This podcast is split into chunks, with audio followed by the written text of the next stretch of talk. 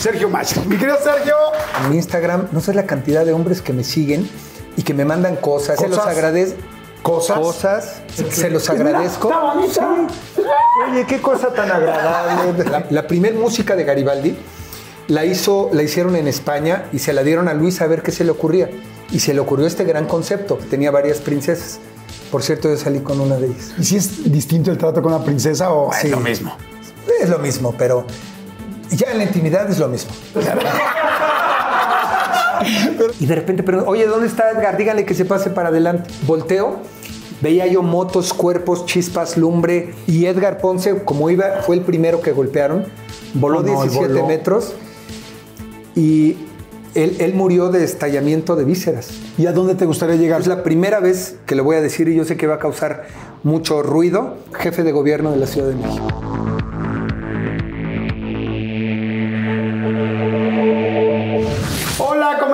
¿Cómo están? Pues un episodio más. Me da mucho gusto que estén aquí conectados. Gracias por todos sus mensajes, por su buena vibra, por tomarse algo con nosotros. Y este, y bueno, esta es una entrevista que tenía muchas ganas de hacer porque creo que mucha gente no lo conoce al 100%. Este, yo lo conozco desde hace mucho tiempo. He visto muchas de las cosas que hace, que ha hecho y quiero que ustedes también lo conozcan eh, un poco más porque conocen la parte artística. Es por supuesto cantante, por supuesto actor, conductor también, productor, eso es algo muy importante y además diputado. Sergio Macho. Mi querido Sergio, amigo, ¿cómo estás?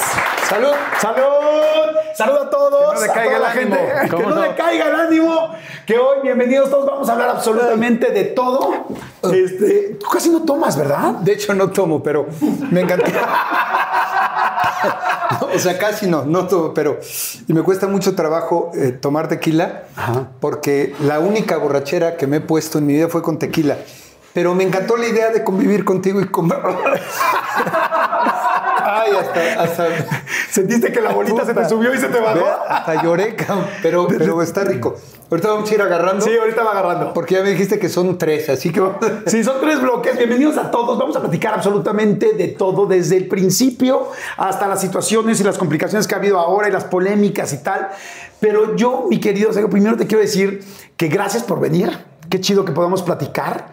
Y creo yo que siempre, eh, desde que te sobre todo estos últimos años, últimos 15, 20 años, siempre te han visto como un empresario, como un productor, como un cuate con éxito, con poder y con dinero. Pero yo quiero empezar desde el principio. ¿Tú vivías en Iztapalapa? Me encanta la idea. Sí, amigo, no solamente vivía, yo nací en Iztapalapa. ¿Ah, sí? Sí, ¿De, de donde Los Ángeles Azules? Exactamente, de donde ahí mero. Ahí por el Cerro del Peñón, Ajá. eh, eh, por la calzada Ignacio Zaragoza, entre la calzada Ignacio Zaragoza y Avenida Texcoco. Era una zona fuerte. Fuerte me refiero que ni siquiera era de clase media, era de clase media baja. Y eh, ahí cerca estaba la cabeza de Juárez, por Ajá. ejemplo. Pero la cabeza de Juárez era- antes eran basureros. O sea, y nos llegaba el olor a, a basura y a quemado. O sea, esa es la realidad. Y Son cuatro hermanos, ¿no? Somos cuatro hermanos, somos cuatro hombres. Eh, Ah, ¿cuatro hombres? Cuatro hombres. Así es, imagínate. Todos eh, de ahí, de esa colonia, y, y todos eh, pues salimos de ahí prácticamente. Y, y nos tocó estudiar en escuela de gobierno. Ajá. Todavía me ¿Cómo acuerdo. era la casa? Muy chiquita, una casa muy chiquita, Ajá. pero muy decente. ¿Tu mamá trabajaba en ese momento en algo? No, no, mi mamá, fíjate que no trabajaba. Mi papá era el que, hijo, está cañón. ¿En qué trabajaba tu papá? Fíjate que mi papá ha hecho de todo, hizo de todo en su vida. Mi papá fue estibador, fue carnicero. ¿Qué es estibador? Estibador son los que cargan las los canales. Los canales es la, la carne, la res a media. Ah, cuando y las cortan así y se ven las a la costillas por dentro. Exacto, esa es la canal. Y la tienes que cargar para que la pesen, la suben a los camiones, luego se la llevan a las. En, el camión de estibadores se los llevan a las carnicerías y bajan y la suben. Entonces fue cargador, fue trabajó en un antro en Estados Unidos de, en seguridad, eh, fue carnicero, tuvo una carnicería, Mi papá hizo de todo para sacarnos adelante. Yo, eh, igual tú no te acuerdas, pero unos tíos políticos míos eran vecinos de tu papá, de tu papá y de tu mamá hace poco. ¿Pero no te acuerdas de qué zona? Sí, una zona super nice, con una casa gigantesca y preciosa que tienen tus papás. En- eh, entonces es la de eh, allá por Valle, Ah, Valle por Valle Escondido, exactamente. Ellos son vecinos y son Ah, amigos. claro. Ajá, y son Sí, amigos. Pero casa con casa. Casa con casa. sí. Y yo me acuerdo que cuando yo llegaba me decían, ay, mira, esta es la casa de los papás de Sergio Mayer, que son muy nuestros amigos.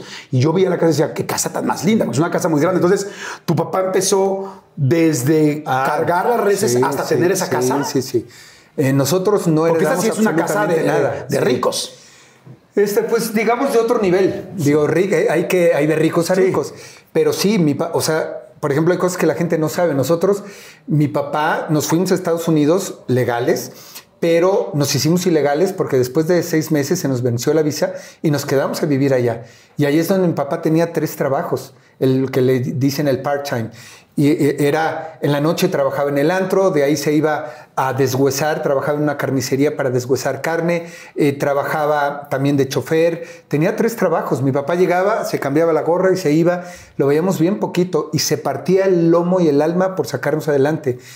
Y ya después empezó a ser introductor de ganado en el rastro, en ferrería de donde trabajaba como estibador, empezó él a comprar ganado y a venderlo, porque empezó a conocer del, del negocio y así es como empezó a crecer. Ok.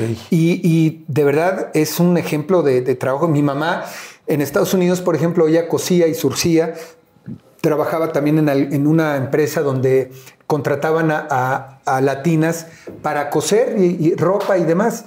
Y esa es, esa es la realidad de donde venimos nosotros. Y de repente nos ven y dicen, claro, es que tú porque eres exitoso, porque tienes dinero, porque te casaste con... Y, por ejemplo, yo me iba a Texcoco a estudiar la secundaria. Yo tenía que cruzar la calzada de Ignacio Zaragoza, tomar un camión para irme 40 minutos hasta Texcoco, ba- bajarme y salía yo a las 5 de la mañana de mi casa para estar a las 7 en la escuela.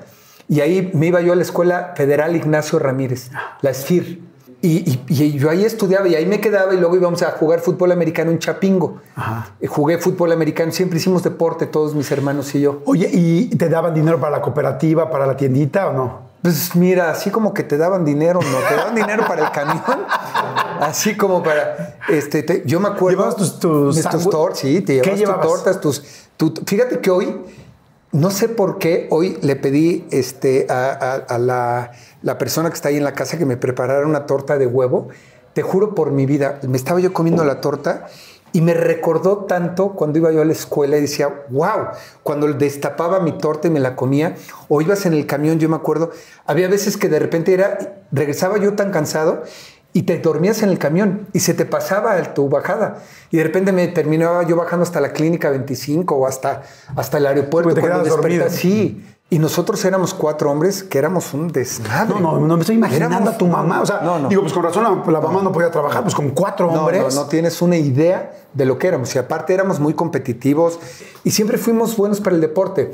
Tú imagínate que en el karate mi mamá llegaba a las competencias y terminábamos, íbamos a las competencias y terminábamos él y yo para al final. O sea, era la mi final, los mamá, se, mi mamá se salía y decía, a ver, ¿a quién le vas, cabrón? Sí, pues no. ¿A quién le vas? Entonces, y estábamos chavitos y era de, de- de darte.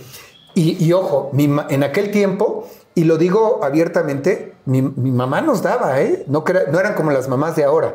Yo no puedo decir que, se- que haya sido un hijo golpeado, ni me quejo, ni estoy frustrado porque me pegó mi No, pero como la mayoría de las mamás nos pegaban Era de ándele, cabrón, se los dije, váyase a su cuerpo. Y nos, nos daba, y no me responda, y chingale. y- y- o sea, es la realidad. Oye, te decía groserías tu mamá porque mi mamá sí me mandaba la Ah, sí, chingada. sí, sí, "Ah, sí. Ven acá, cabrón. Y era, y que, que te alcan y te, nos correteaba, literal. Y era de greñas y pa. Un día me dio, eh, me dio una, nunca se me va a olvidar, no me frustró, pero nunca se me va a olvidar, porque la mandaban a hablar cada rato porque yo era pues, un desmadre en la escuela, la verdad. Y la mandan a hablar y entra al salón y yo estaba colgado, brincado, todos sentados haciendo trabajo y yo colgado y no sé qué. Y el maestro le dice, mire lo que le digo. Y yo arriba del escritorio brincando y todo, y, y suena el recreo, y mi mamá con el cinturón, en todo el... va, íbamos caminando por el... Por ¿Pasillo? donde está- no, ¿cuál pasillo? Por donde está el recreo, todos los niños en el recreo. Y todos mis amigos caminando atrás de mí y mi mamá con el cinturón. Ándele, cabrón.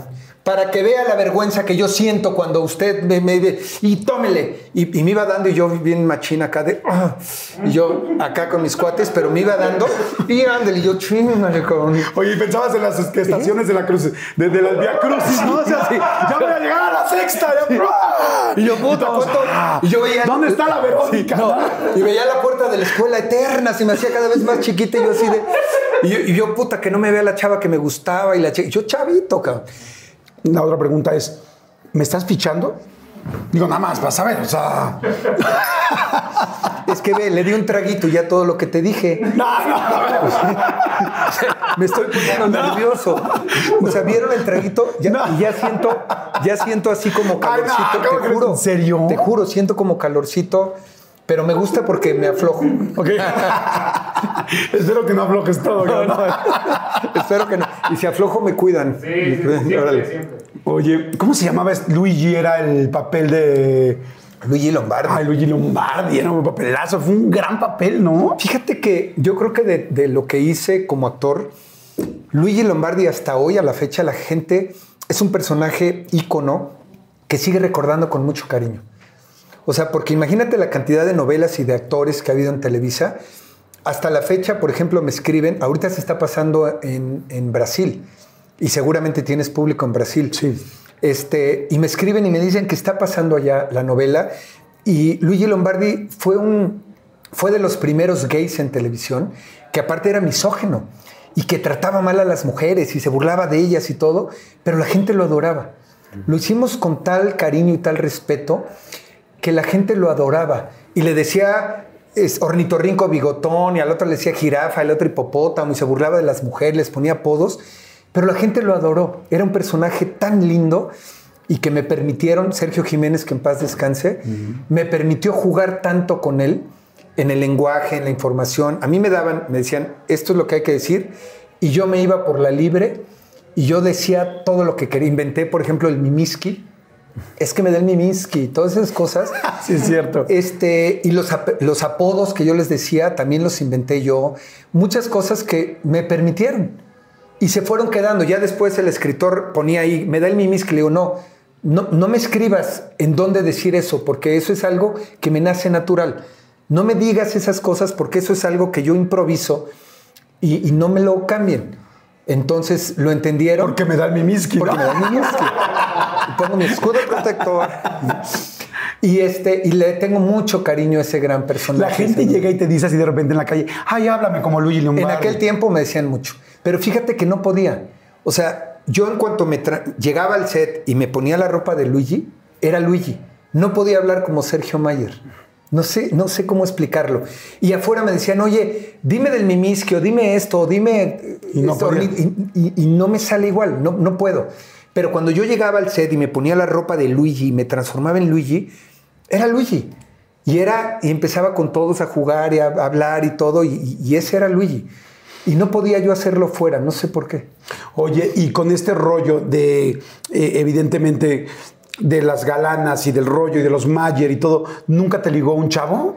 ¿Te, te pasaba que te ligaran chavos? Y luego, además, bueno, ahorita vamos a platicar de todo. De ligarme no, de tirarme la onda sí. O sea, siempre y hasta la fecha en mi Instagram, no sé la cantidad de hombres que me siguen y que me mandan cosas y comentarios y todo. Se los agradezco. ¿Cosas? Cosas. ¿Sí te han mandado una sí, cosa? Sí, me han mandado. Sí, sí, le digo. Incluso cuando me mandan cosas, eh, te tiran la onda, se los Mira, agradezco. está bonita. Oye, qué cosa tan agradable.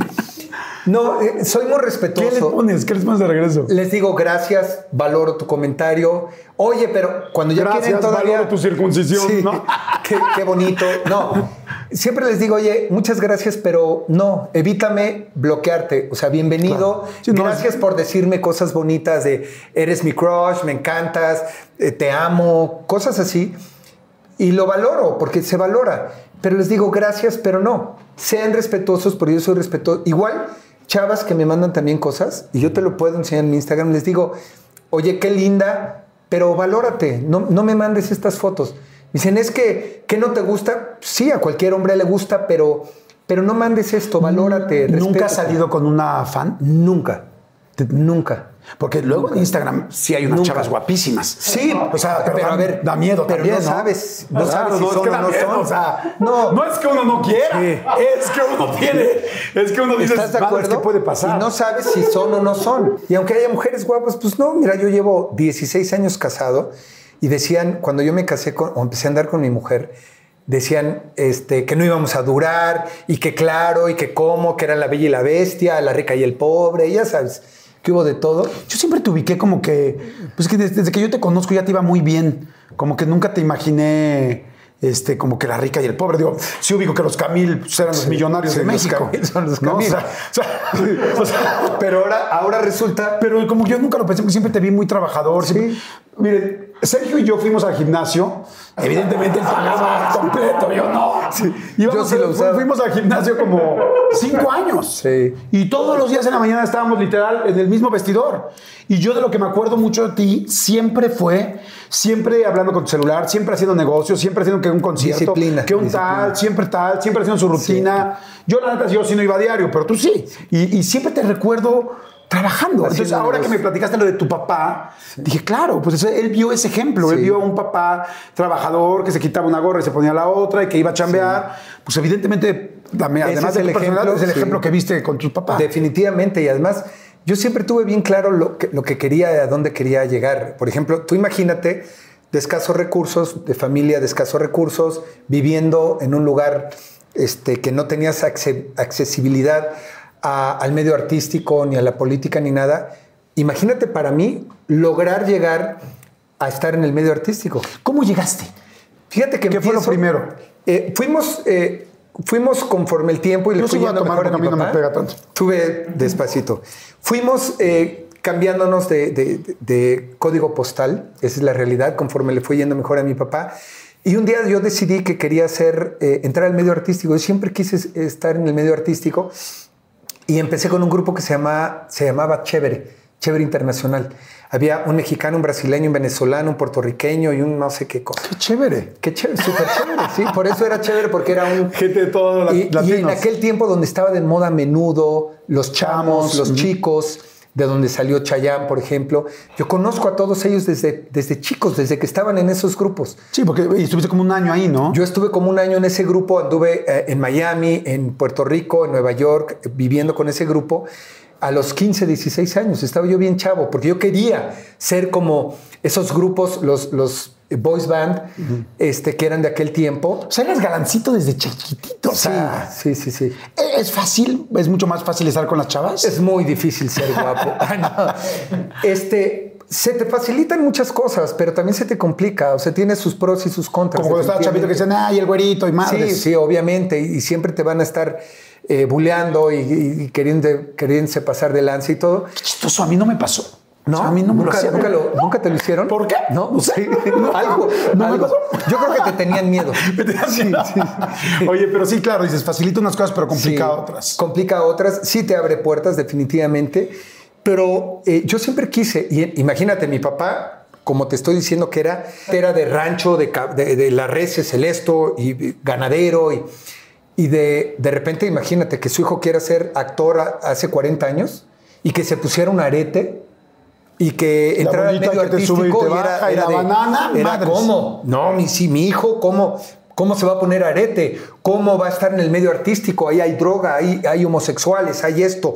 Y yo en mi familia eso no lo permito. Y, y era de, yo me fui de mi casa ese año de chévere porque mi papá dijo, en mi casa se hace lo que yo digo y aquí vas a estudiar antes de que papá, papá. Y le dije, pues en tu casa se hace lo que tú dices, pero en mi vida se hace lo que yo digo. Pues aquí, ok, papá, agarré lo que encontré ahí rápido y me salí y me fui un año de mi casa para 15 poder hacer, a los 15 años, para poder hacer mi sueño realidad. ¿Cómo se puso tu mamá? Pues mi mamá también es una mujer muy, muy fuerte. No creas que dijo, "Ah, ándale, quieren Ah, sí, hacer, ahora, adelante, a vamos". darle. Sí, no creas que mi mamá es de, no. Y, y fue y les dije, te voy a demostrar que puedo andar en el lodo sin mancharme, porque las bases y la educación que ya me diste es suficiente. Le dije, y si yo quiero ser actor o quiero ser ingeniero, quiero ser, no tiene nada que ver, porque tú ya me diste las bases, papá. Y mi papá no quería. para él el ponerse. ¿Te dejó yo de llegaba a la casa y me quitaba el arete. ¿El de Garibaldi o el de o- No, o yo, los- en el yo me puse un arete de desde chévere. Hace 40 años traer un arete era. O sea, ¿cómo? Ya no hablar de tatuajes o, o hablar de. Entonces eh, tuve que, que demostrarle a mi padre y luego regresé, porque no nos fue bien con chévere, y le dije, quiero seguir estudiando. Me dijo, bienvenido. Regresé, me ¿Te dio, dio, la te oportunidad. dio preocupación así como de madres, como con la cola entre las patas? No, porque regresé con la frente en alto de que si no fue lo que yo había querido, regresé sano, no caí en drogas, no, no, a, a pesar de que estuvimos en situaciones críticas. Y eso me dio mucho orgullo de decir, oye, me fui en una época, en una situación de, como joven, donde es bien fácil caer en eso. ¿Y no probaste drogas en esa época? Sí, sí las probé. Pero no te clavaste. Sí las probé, eh, probé este, de todo. Bueno, no de todo, lo que estaba de moda en ese momento. estaba de moda? Eh, la marihuana, y la, la marihuana no me gustó. Probé la coca en, en Miami, estaba yo bien chavo. Probé la coca porque además uno de los chavos con los que, con- que era del grupo, el cubano, su hermana era dealer. No. Sí, cabrón. Entonces, ento- imagínate. Y sí la probamos y fue así de wow, era. Y era la, la- la droga de moda en los 80s, 90s. Era la super moda. Y era estar in, y era estar todo. Y era. Un día fuimos a hacer unas fotos y, y la, la probé y la. Y era así de wow, cabrón, las fotos y la todo. Pero al otro día, o en- ya que se te bajó, me dio un bajón muy fuerte. Y fíjate que, como siempre he sido deportista, eso es lo que me ha ayudado. Por ejemplo, cuando entré a la preparatoria, todo el mundo fumaba. Y to- todos, ah, yo quiero fumar. Y empecé también a fumar. Y era, puta, no me gustaba, pero fumaba para que me vieran que yo también fumaba. Pero como era deportista, cuando entraba yo al voleibol o al fútbol o al fútbol americano y todo, no podía.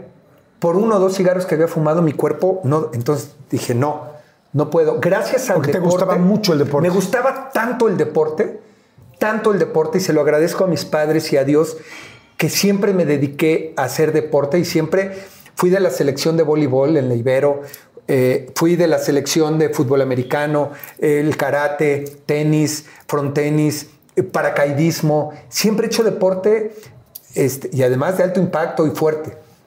Entonces, gracias a eso, no caí en drogas definitivamente. Oye, fuiste modelo, ¿no? Sí, ah, es que me preguntabas cómo empecé como Ajá. actor. Me tomo unas fotografías como modelo y las llevo a agencias que yo pensé que eran importantes, que sí eran en su momento. Y empiezo a hacer mis pininos, mis pasarelas, mis fotos, mis revistas, este, y empiezo así a hacer mis cosas como actor y digo como modelo. Eh, y yo llevé mis fotos y yo tenía que ir, me tomaba el metro para ir a hacer castings, llegaba y todo. Y así empecé, yo hice comercial. La primer cebolla de Clorets Ajá. que se hizo soy yo. ¿Ah, sí? Yo fui la primera cebolla. ¿Tú fuiste la no lo primer- sé, el yo hombre fui- cebolla? La primer cebolla que te comías un chicle y desaparecía la cara de cebolla. No sé Ajá. si se acuerdan de eso. Sí. Yo fui la primer cebolla. Wow. Oye, ¿hacías pasarelas también? Hacía pasarelas, pero fíjate qué chistoso. Yo nunca tuve la estatura de un modelo profesional. ¿Cuánto mides? Yo mido unos 70 y ahorita unos 75, pero creo que llegué a medir unos 77, porque si empieza a ser Sí. uno más. Este, pero para ser modelo necesitabas por lo menos un 80, un 85, pero fíjate qué chistoso. Siempre me pedían. Entonces llegaba yo a- al, al modelaje y tenía yo Sarfati, Ricardo Estrázulas, puros güeyes de 1,90 altísimos, galanes, este, y la ropa no me quedaba. Me la tenían que arreglar. Había un grupo de modelos muy exclusivo que trabajábamos para Malboro. Malboro Team eran los modelos más importantes de México. En, en- en Polanco había una tienda que era Malboro y éramos todos vestidos de vaqueros caminando, una foto así impresionante. Creo que me acuerdo de esa foto. Pero ser, ser de ese grupo era el elite, lo mejor de lo mejor. de los modelos. Y yo era, co- y como era el chaparrito, el chiquito, me arreglaban la ropa y ni modo que me pusieran, siempre me ponían adelante y yo en la, siempre fui muy seguro para bailar, para, yo nunca tomé clases de nada, pero yo llegaba a bailar y me fijaba mucho cómo, cómo lo hacían y le hacían, pum, bailaban y todo y me lo aprendía rápido. Y eso me abrió muchas puertas, porque yo no tenía la técnica y el relevé y la punta y la chinga. No, pero lo veía y me lo aprendía rápido. Y hubo un momento en que Jack Ross, Jack Ross era uno de los directores Coreógrafo. director, creativo, que hacía pasarelas más importantes, de- fue el más importante en México. Y un día me dice, oye, me hace falta un bailarín este, iban a ser los heraldos del 85, creo. Me hace falta un bailarín que no llegó este, para Televisa. ¿Puedes venir? Yo sí, claro que sí, voy. Llegué a Televisa, yo quería entrar por la puerta principal, no sabía por dónde y todo, ya me dijeron y todo. Llego y ahí me ve Luis de Llano y Mario Lafontaine. Y me dice, oye, tú no eres bailarín. Y yo, ¿y cómo lo notaron, verdad? este, pero les gustó mi actitud. Porque te digo, yo no sabía bailar, pero yo sí, ¿sabes? A huevo que sé bailar. Y me dicen, oye, ¿cantas? Pues, pues claro que canto. No, hombre, ¿qué cantaba? Es que mira, hay un grupo que vamos a hacer. Entonces nos invita a participar. Él tenía que hacer un, una noche mexicana. Ajá. Y no éramos ocho, éramos como 16. Estaban los Caló. Los Caló eran parte de Garibaldi en aquel tiempo. ¿Ah, sí? Sí. O sea, porque en realidad eso era el inicio de Garibaldi. O sea, Sí. todavía ni siquiera sabían qué iba a Además, ser. los Caló eran, fueron los coreógrafos de Garibaldi. ¿Ah, sí? Ellos montaron las coreografías para ese show. Fue un éxito la noche mexicana de Miss Universo, que Luis dijo, güey, ¿y por qué no, verdad? A ver, saque- sacó a los más, dijo, a ver, tú, tú, tú, tú, armó el grupo con ocho. Y Raúl Velasco se dio cuenta que fue un éxito y dijo, oye, ¿por qué no vienen al programa? Porque estuvo muy bien. Órale. Hacer todo el performance, pero El ya a ocho. pero ya nada más ocho. Y ahí estaba Luisa Fernanda. Ahí nace Garibaldi. Ellas habían llegado a castear para Timbiriche y como, como entró en aquel tiempo, no sé si Vivi o no me acuerdo quién, to- entonces Luis dijo, ah, pues a ver, meto a ellas y las metieron a Garibaldi. Y nosotros éramos modelos. Yo me acuerdo que cuando me hablaron, me- les hacía falta uno y le hablé a Javier Ortiz. Vivía en, en Chiluca, digo, allá en Sayavedra. Le digo, vente ahorita, güey, para un grupo que no sé qué. No, güey, estoy bien lejos. Vente ahorita, descuélgate porque... Y se vino eh, de volada, llegó, se lo presenté a Luis de Llano, a Mario Lafontaine. Faltaba uno, dijeron, ya se queda. Y así nació Garibaldi. Por eso, ese mito de que no cantábamos, la música ya existía, sí, ya existía. La, la primer música de Garibaldi la, hizo, la hicieron en España y se la dieron a Luis a ver qué se le ocurría. Y se le ocurrió este gran concepto. Y ya después, O sea, la música mexicana la hicieron en España. en España. Qué chistoso. Y fíjate, quien cantaba, por ejemplo, uno de los que cantaba en, en ese medley españoles era Chao. Chao, por ejemplo, él, él lo grababa y nosotros hacíamos como que cantábamos. Ok. Y ya después nos mimetizamos tanto y nos aprendimos tanto que lo empezamos a hacer en vivo. a cantar ustedes. en- Sí, claro. Tú en ese momento eras modelo. ¿Tú cantabas o no? Yo no cantaba, pero no ¿Nada? cantas y yo dije, "Uh, claro. Me dijo, ¿bailas? Claro que bailo. Bailabas y bailabas. Pues no sí bailaba, profesional, pero, pero, no era profesional y yo dije que sí. Pero no es lo mismo bailar que cantar. Cantar tienes que sacar la Sí, voz. pero no, no te pusiste nervioso así de puta. Sí, sí, obviamente. Obviamente, Sí, pero pero no querías desaprovechar la oportunidad. Las chavas cantaban muy bonito y todo, y ahora la música ya estaba hecha. Entonces tampoco se necesitaba cantar. Y llegó un momento en que Luis dijo, hay que cantar en vivo. ¿Al cuánto tiempo del principio? Pues yo creo que como un año después. Y te voy a decir una cosa, llegamos a cantar tan bien, así como te digo que no cantamos, te puedo decir que llegamos a cantar también que cuando estuvimos, por ejemplo, en la Feria Sevilla 92, España 92, Garibaldi fue el único grupo que representó a México. Hicimos dos Plaza Sony para cerca de 50 mil personas. Wow. Dos. Fuimos el único grupo internacional que se presentó y ahí están los videos. No había tantos videos ni tantas redes como ahora. Y te voy a decir otra cosa. Nadie va a Viña del Mar haciendo playback. Claro.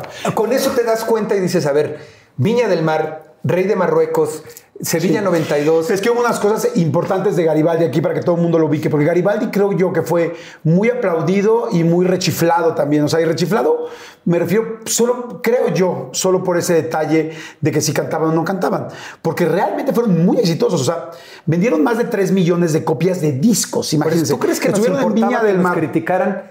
Todos los días trabajábamos, giras por todo Latinoamérica, por España, por, y la gente, es que no cantan. Y a ver, íbamos a Viña del Mar, yo tengo dos gaviotas de plata, que hay cantantes, grandes cantantes mexicanos que no la tienen, ¿eh?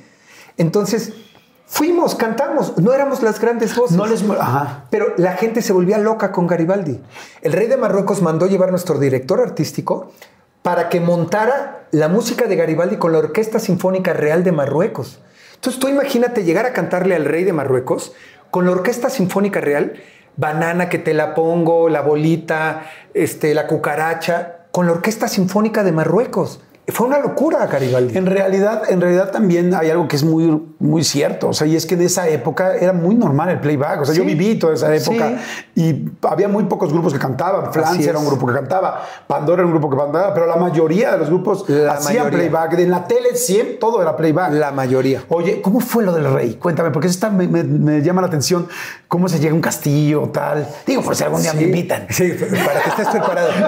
Fíjate que eh, la- nos, nos invitó eh, el hijo de Pedro Vargas, Alejandro Vargas, que en paz descanse. Él era un promotor artístico y él era muy amigo de los hijos del rey.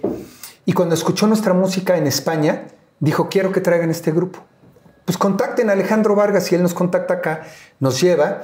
Y era como, o sea, fuimos y se vuelve loco. Imagínate, estamos cantando y de repente se para el rey y le pide las batacas al- a, nuestro percusionista. Y nosotros cantando así de que, y nos decían, sigan, sigan.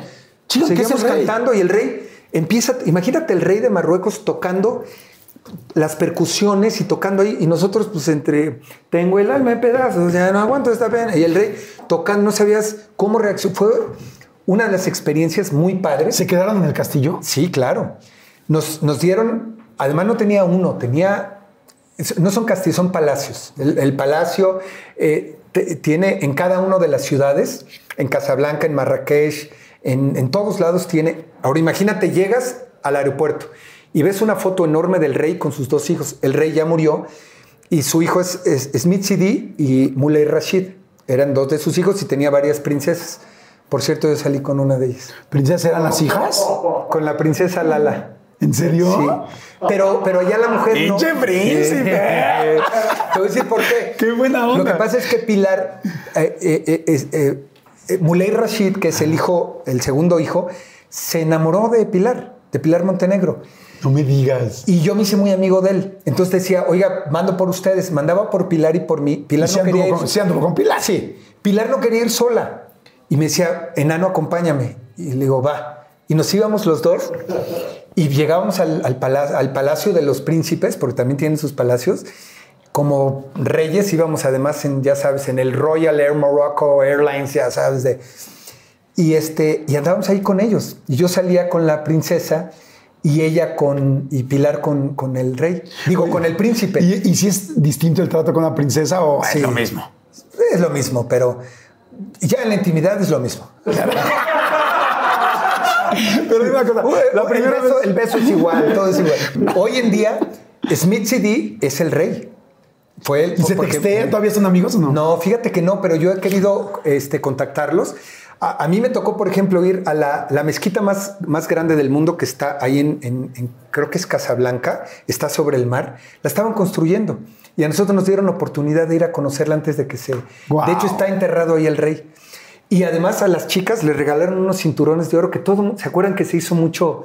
Le regalaron unos cinturones de oro con unas piedras a las chavas en unas cajas divinas. A las chavas de Garibaldi. Sí, y a los hombres nos regalaron unas, una cartera con una pluma eh, y con unas mancuernillas special made para el rey, H2, que era Hassan II. O sea, no nada más por el oro, sino porque eran hechas especial para el rey. Por ejemplo, nosotros le llevamos un, un, un jorongo, este pirograbado, no sé si se diga pirograbado, con, este, con unas este, algo muy bonito que, que le llevamos y se lo entregamos ahí. Y Charlie y yo empezamos, que se lo ponga. Que se lo ponga, que se lo ponga. Y todos- se lo ponga, se lo ponga ya. Y todos así de, ¿cómo, cabrón? Espérate, es el rey. Pero nosotros éramos muy irreverentes. Y eso le gustaba. Charlie y yo éramos muy irreverentes y nos reíamos y nos burlábamos y, y nos decían, no le canten a las mujeres. Pues lo primero que hacíamos era ir a subirnos donde estaban las Ah, mujeres. se volvían locas, ¿no? O sea, el rey se sentaba, se sentaba en su trono, literal, y había un biombo atrás de él que dividía a los hombres del lado derecho y las mujeres del lado izquierdo. Y a nosotros nos decía, no le cantes a las mujeres. Las mujeres no existen, no les cantes Guau, porque es una falta de fuerte. respeto. Entonces imagínate, estás acostumbrado a ir a cantar y de repente no le cantas a las mujeres. Nada más, el único que existe es el rey. Y tú cantándole al rey así. Y, y no fuimos una, fuimos como seis veces a Marruecos. El rey, éramos su, Su y juguete. un día fuimos y nos dijeron, oigan, pues que se tienen que quedar todavía. ¿Y las seis veces seguías con la princesa? No, no era. Eh, eh, sí, entiendo. Entonces, un po- eso es parte de las experiencias para que veas lo- de lo que... Garibaldi fue una ¿Me locura. estás fichando? que no, yo, yo ya voy así. Garibaldi fue una locura y sí, y, y sí, pues yo creo que es un parte completamente tu, el parteaguas más importante de tu carrera o no. Sí, porque ahí, ahí es donde yo empiezo. Gracias a Garibaldi, a la oportunidad que me da Luis de Llano, que lo adoro, yo era el único que lo confrontaba y me peleaba con él y era su... Pero yo le aprendí mucho a Luis. Luis de Llano fue mi mentor, fue mi maestro, mi amigo, hoy en día lo sigue siendo. Lo adoré, pero yo era el único que le decía, a ver, cuentas, a ver, ¿por qué nos das esto? ¿Y por qué esto? Y me, Luis me corrió de Garibaldi no sé cuántas veces. Me corría cada rato porque yo era, yo siempre fui muy rebelde con mi papá, no te digo que me fui de la casa. Y con Luis decía, a ver, no me Sí, importa. como muy líder, muy tal Sí. y muy confrontativo. Y, y fue una locura Garibaldi, hicieron película, Película. hicieron- o sea, fue la cantidad de discos, tal. La y, película hasta la fecha, ¿dónde quedó la bolita? La siguen pasando y sigue teniendo, o sea, Y alguna vez te dio, porque luego hubo como una época así como de que, ay, como que ninguneaban a Garibaldi, algún día te dio pena ser de Garibaldi o al contrario. No pena, pero sí llegó un momento, ya al final, que yo dije, un día estábamos en, en- en el Festival Acapulco que hacía en paz descanse el señor este, Raúl Velasco. Raúl Velasco, y estábamos, y dije, híjole, ya tengo veintitantos años, no puedo seguir cantando la bolita toda mi vida. O sea, tengo que seguir. Yo tomé la decisión de salir del grupo y empezar como empresario. Puse un macro videocentro que era como blockbuster Ajá. en aquel tiempo. No sé si te acuerdas que Garibaldi era la imagen de videocentro. Ajá. Sí, me acuerdo. Nos contrataron. El mundo es una esfera que se mueve al ritmo de. Y éramos la imagen de videocentro. Y como tenía yo ese contacto, puse un videocentro como empresario. Y ahí empecé yo a hacer mis pininos como empresario, empecé a contratar grupos, empecé a contratar a Garibaldi, empecé a traer otros grupos. Ganaron bien, porque ustedes estaban más grandes, porque los timbiriches y tal, mucha gente se queja de que no ganó. Ustedes estaban más grandes. ¿Sí Fíjate que ganaron no? ganamos bien porque trabajamos mucho, pero no ganamos lo correcto. Ok. O sea, sí nos fue muy bien porque trabajábamos mucho. Comerciales, giras, esto, todo, entonces se iba acumulando. Pero, pero sí te das cuenta que no ganábamos lo que nos correspondía. ¿Hay algo que te hayas comprado con lo que ganaste en Garibaldi que todavía tengas hoy?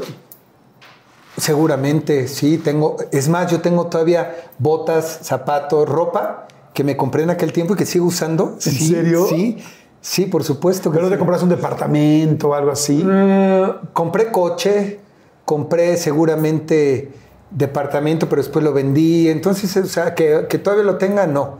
Porque pues vas como Claro, va, va evolucionando. evolucionando. Oye, entonces, bueno, te casas con Luisa Fernanda. Sí te casaste, ¿no? Nos casamos y, fíjate, tuvimos ocho ¿Por la años juntos. Ocho años juntos, nos casamos, el mes nos divorciamos. Al mes. Sí, duramos un mes, ocho años juntos y un mes casados. ¿Y por qué? Porque, la neta, porque hubo infidelidades. Hubo infidelidades. Se había dicho en algún momento que Alexis Ayala estaba metido entonces en este asunto. ¿Fue real o no? Porque después fue tu socio. Fíjate nada más lo que es la verdad. Mira, hubo infidelidades, eh, sí, no de mi parte, hay que, y eso lo digo. Yo siempre he sido una persona muy leal, muy leal. Cuando tengo novia o tengo pareja, soy súper leal y por eso a mí nunca me van a sacar ni me van a sacar ese tipo de cosas de que traigo yo otras movidas ni nada. Y no me gusta la fiesta, no me gusta el reventón, nunca me van a ver en eso. Y fíjate, cuando nos íbamos a casar, ya eh, Luisa Fernanda estaba haciendo, ya vivíamos juntos. Luisa Fernanda eh, estaba haciendo una obra de teatro con Alexis y Alexis acababa de divorciar de, creo que de Carla Álvarez. Y andaba muy mal, andaba muy deprimido. Y quien fue, quien la- lo cuidó y lo todo, como eran compañeros, fue Luisa Fernanda. Eran compañeros. Y ahí empecé a ver cosas que no me gustaron, muy raras. Pero Alexis estaba, estaba en su onda de, estaba lastimado, estaba mal, o sea, él andaba en otra onda. Esa es la realidad. Y empezaron a pasar cosas. Y ya después me enteré que incluso en mi boda, ya en mi boda, este, se había dado o se daba la infidelidad. Y ya, le dije, ¿sabes qué? O sea, hasta aquí. De hecho, le dije, tú mete la demanda. Hay varios este, temas por los que puedes meter una demanda, un divorcio obligatorio después de un mes, porque si no tienes que esperar un año, que es ludopatía, que es el juego, alcoholismo, droga, diferentes causas. Le dije, tienes dos opciones. tú mete la denuncia donde digas, porque a mí me gusta el- mucho el juego, no al grado de ludopatía, por supuesto, y vamos a divorciarnos y ahí lo paramos. O la meto yo, Y donde diga que- lo que lo que está pasó. pasando. Eso ya tiene, digo, ya tiene veintitantos años, digo, ya hoy lo puedo platicar. Y yo sabía que andaba con Alexis o que, que salía con Alexis. Este, y un día yo le dije, oye, ya párale, ya basta, porque no me gusta esto. Él es un divorciado y tú, tú te acabas de casar y no me gusta esto. Yo, andaba, yo trabajaba en Oakley, en los lentes Oakley. Me tuve que ir a Cancún, le dije, resuelve tu tema y cuando regrese me dices qué decidiste. Y cuando regreso de Cancún, llego y veo una mudanza en la casa que nos acabamos de poner con regalos y estaba subiendo todo. Todo, todo y así. Bueno, ya lo pensé, tienes razón, ahí te ves. Yo así de, o sea, entro, el único que me dejó fue la cama. Se llevó todos los regalos que nos dieron de boda y todo y se fue, tomó la decisión de irse y después, cuando siguió andando con él, cuando yo me hago, el tiempo pasa y yo empiezo a andar con otra persona y ella con, y un día nos reunimos los Garibaldi a cenar. Llegamos a cenar a esa cena y ella ya estaba con él, Charlie iba con su pareja, yo iba con Bárbara. las ¿Ella, parejas- ¿Ella con Alexis o con ella otro? con Alexis. Ajá. Porque siguieron de pareja y de ahí nace, en una cena nace lo de solo para mujeres. O sea, pero espérame, espérame. Primero, cuando se va la mudanza, todo el rollo, ¿te deprimiste mucho? Uf, yo creo esa vez y la vez también que, que me separé de la mamá de mi hijo, yo creo que son las veces que más, más fuerte me ha pegado. O sea, yo decía, ¿cómo? ¿Qué, qué va? O sea, ¿cómo? Me acabo de casar, me está dejando. Y era, no era tanto, porque llevamos ocho años juntos, no era tanto el amor, sino era el qué va a pasar, qué decepción. El ego, ¿qué le digo a No, todo o sea, el ¿qué le voy a decir? Me están dejando y me están poniendo el cuerpo. ¿Cómo? Me están poniendo el En aquel tiempo era... O sea, era muy fuerte. Y eso era, para mí fue, fue una, una depresión que me duró muy corto, porque de inmediato conocí, conocí a Bárbara y eso me ayudó a salir adelante. Pregunta, ¿hablaste con, con, Con Alexis? Alexis, fíjate, Alexis y yo estábamos haciendo Confidente de secundaria. Estábamos en la misma novela. Y yo lo veía ahí, él un día quiso hablar, llegó y me dijo, oye, ¿puedo hablar contigo? Le dije, no tienes nada que hablar. Le dije, mi tema no es contigo. Yo no tengo nada que hablar contigo, seguimos trabajando, él era el protagonista, yo era ahí como, tenía un papel secundario extra. Y le dije, yo no tengo nada que hablar contigo, no tienes conmigo que hablar nada. ¿Y así lo sentías real? Sí, Sí, porque dije, él, él no, yo sabía que, que había venido de allá, porque él andaba en otro tema. Y, y yo no tenía nada que hablar con él. Yo, ¿por qué tenía que hablar con él? No era mi amigo, no tenía que darme explicaciones de nada. Después nos hicimos muy amigos y yo te puedo decir que es uno de mis mejores amigos. Hicimos tal amistad, tal sociedad. Es un cuate también leal, trabajador, honesto. Eh, andaba él muy mal emocionalmente en ese momento y todo. Y se dieron, dieron las las cosas. cosas. Y punto. Tampoco culpo a Luisa porque ella estaba viviendo en ese momento y también eso buscó. Y ese era su momento y su realidad. No es que haya sido la mala, sino que ella buscó también su, su momento. su- lo único que digo es, ¿para qué te casaste? Ok, ¿para qué nos casamos? ¿Para qué me hiciste gastar? ¿Para qué me hiciste toda la parafernalia? Porque mi boda en aquel tiempo fue una de las bodas. Estuvieron los temerarios, el Buki, Mijares y Lucero, estuvo Verónica Castro, fue nuestra madrina. Fue una de las bodas más pedorras de ese momento. ¿Para qué? ¿Para qué? Si ya sabías en lo que andaba, es lo único que le recrimo. Porque es válido buscar la felicidad por otro lado. Lo que no se vale es la mentira y el engaño. Y sí me sentí decepcionado, pero después yo decía, ¿por qué a mí? Y cuando conozco a Bárbara dije, hoy entiendo por qué a mí. Gracias a Dios, te agradezco Dios porque hoy me pones en mi camino. ¿Cómo conociste a Bárbara? La conocí en un antro, en el Magic. ¿Te acuerdas del Magic allá en el Toreo? Obvio. Ahí, ahí andaba en un antro y todo. De repente llega Charlie y el champiñón, un amigo de Charlie, que me dice: Te queremos presentar a una. ni-". Ella iba a cumplir apenas 18 y ahí la conocí. Ella este, había estado en un evento ahí como modelo, como decano, algo así. La conocí muy chiquitita.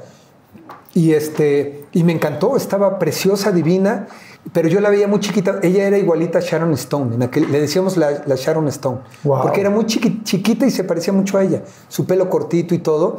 Y, y empecé a salir con ella. Empecé a salir con ella. Tú le llevabas como 10 años. como 10 años, 10 años exactamente. Este, y, y después entendí el por qué Dios me había dicho, ya aquí no, esto sigue. ¿Fuiste muy feliz con Bárbara? Sí, el poco tiempo que duró, sí, yo sí te puedo decir, yo sí fui feliz. Este, sin embargo, para mí fue un poco con- para los dos, porque fui, me convertí en su manager, me convertí en su papá, porque ella tenía un problema muy grave con su papá, vivía sola, había tenido problemas de, de- de estar con él, este, eh, ella quería ser actriz, tenía muchas cosas, entonces me convierto en su novio, en su papá. Y cuando me dijo que quería ser actriz, le dije, claro que sí, claro que sí, porque ella eh, estaba haciendo cositas ahí de modelaje y de como de can y todo. Y entonces la, la apoyo y la meto, la meto a Televisa con Luis de Llano. Es que estaba chiquitita. Chiquitita, chiquitita. Sí, era una niña, todavía ni siquiera era una Y luego adulta. la metí con Sergio Jiménez y, y- y Barra- la maestra Barraza. Y Jiménez me dijo, no, mijito, no, yo no, yo no doy eh, clases a alumnos, este, yo doy, porque Sergio, estar con Sergio Jiménez era, los que estábamos ahí con él era solamente los protagonistas, los tops en aquel momento. Con él dije, Tocayo, escúchala, hazle una prueba. No, Tocayito, me dijo, lo voy a hacer por ti, por el cariño que te tengo, pero yo no doy clases. Ok, la escuchó, le hizo un casting. Él y la, la maestra Adriana Barraza dijeron, por supuesto, y la aceptaron en el curso de ese nivel. Y luego yo me voy a TV Azteca. Me voy como director artístico con Elisa Salinas. Tú organizaste el CEFAC, ¿no? Esta Sí. nueva escuela, esta escuela, El CEFAC no lo que es no el. CEA de, de Centro de. Formación Artística, que es el CEFAC de TV Azteca. ¿Y tú eras director ahí? Director artístico. Yo me fui con Elisa Salinas a Azteca Digital. Eh, me- soy director artístico, creamos el CEFAC. Pregunta, ¿qué tal yo estoy? Me pregunta todo el tiempo. ¿Por qué, ¿Por qué te fuiste a TV Azteca si ya te estaba yendo también en Televisa? Me estaba yendo bien en Televisa, pero no tan bien como me iba a ir en Azteca. Ok. Entonces, una cosa es ser actor y otra cosa es ser director. Y director artístico en, en- en TV Azteca, Elisa me da carta abierta para contratar. Elisa Salinas, que además hoy es mi, mi comadre porque es la madrina de Sergio. Y me dice, tú encárgate de las contrataciones, de traer a los actores. Yo era el que, el que contrataba todos los artistas que se fueron de Televisa Azteca en ese momento. eh, yo los contrataba. Ah, mira qué interesante. Y me, me dio carta abierta y me dio chequera abierta. Edith González, la Y contrataste. te hablo de contratos, Edith González en aquel tiempo. A Eduardo Capetillo y Vivi Gaitán yo les ofrecí un contrato que yo de- me temblaba cuando yo decía, y Capetillo me dijo, perdón Mayer, no nos podemos ir, yo soy muy leal a Televisa, el señor Azcárraga nos quiere mucho. Y yo decía, aquí está el cheque, conoce que eran más de seis ceros, cabrón ¿Tú te me hubieras hablado? por novela. Y me dijo que no, o sea, yo era el que hacía las negociaciones. Y cuando Elisa me dice, hay que hacer un- una escuela de formación, órale. Empiezo a armar, busco a los maestros, eh, empiezo a armar quiénes van a participar y todo. Y en esas, en esa primer generación eh, a me llevó a, Bar- a Bárbara, me la jalé de Televisa Azteca también. Oye, ¿y cuándo se embarazan? ¿Al cuánto tiempo estar juntos? Uy, ya llevábamos como un año o dos, yo creo, porque ¿Querían tener un niño? Lo estuvimos buscando, lo estuvimos buscando y no pegaba, no pegaba, no pegaba. Y de repente sale la oportunidad de que Argos iba a hacer la novela y ella hizo su, eh, la primera novela que hizo es eh, En Busca del Corazón, con Annette Michel y Jorge Luis Pila. Y salió en un personaje chiquito. Y seguía en clases y de repente sale la oportunidad de que hiciera Mirada de Mujer. En Mirada de Mujer la, la mandamos a hacer el casting, hace el casting, por supuesto que se queda porque es muy talentosa. Y, y ahí, se y ahí es donde decimos, bueno, ya no, ya hay que, porque empieza con la novela y era un protagónico. O sea, ya no vamos a seguir no. intentando tener hijos. Y empieza, y el personaje era una, una bulímica. El personaje era una, una chavita que era bulímica y que tenía problemas de, de ansiedad y, y tenía que estar flaquita, delgada y todo. Y de repente en la plena novela pega acá no. y, se, y, y sale embarazada. Y de repente me habla, estaba yo haciendo un programa que se llama Danza en el 7 con Caló, que también me llevé a Caló a Televisa, a TV Azteca. Estaba yo produciendo y me habla, me dice, oye, fui al doctor, ¿qué crees? Ya. Y yo, ¡qué padre! Y yo, ¡pum! La La, novela. novela. Puta, hablar con Epigmenio Ibarra y hablar con los productores y con Elisa y todo, tuvieron que cambiar la historia. Entonces tuvieron que cambiar la historia y poner que el personaje sufría, sufría una violación. Entonces se supone que la violan y queda embarazada. Ok. Entonces cambian toda la historia de Mirada de Mujer. Qué y Sergio. Sergio nace en Mirada de Mujer hace 23 años. Y ahí, de hecho, están en la novela, termina la novela y nace Sergio. Entonces, este, esa, esa historia es, digo, casi nadie la sabe. Wow. Y, y cuando se separan, tú ya no te casaste con ella por No. la iglesia, porque te habías casado por la iglesia con Luisa Fernanda, Sí. me imagino. Pero yo no, te, no, no es porque no me haya casado, no yo. eh, El tema, yo, Barbie y yo vivimos juntos mucho tiempo. Este, nace Sergio, empezamos, ella sigue trabajando, después sale Azul Tequila, la novela Azul Tequila.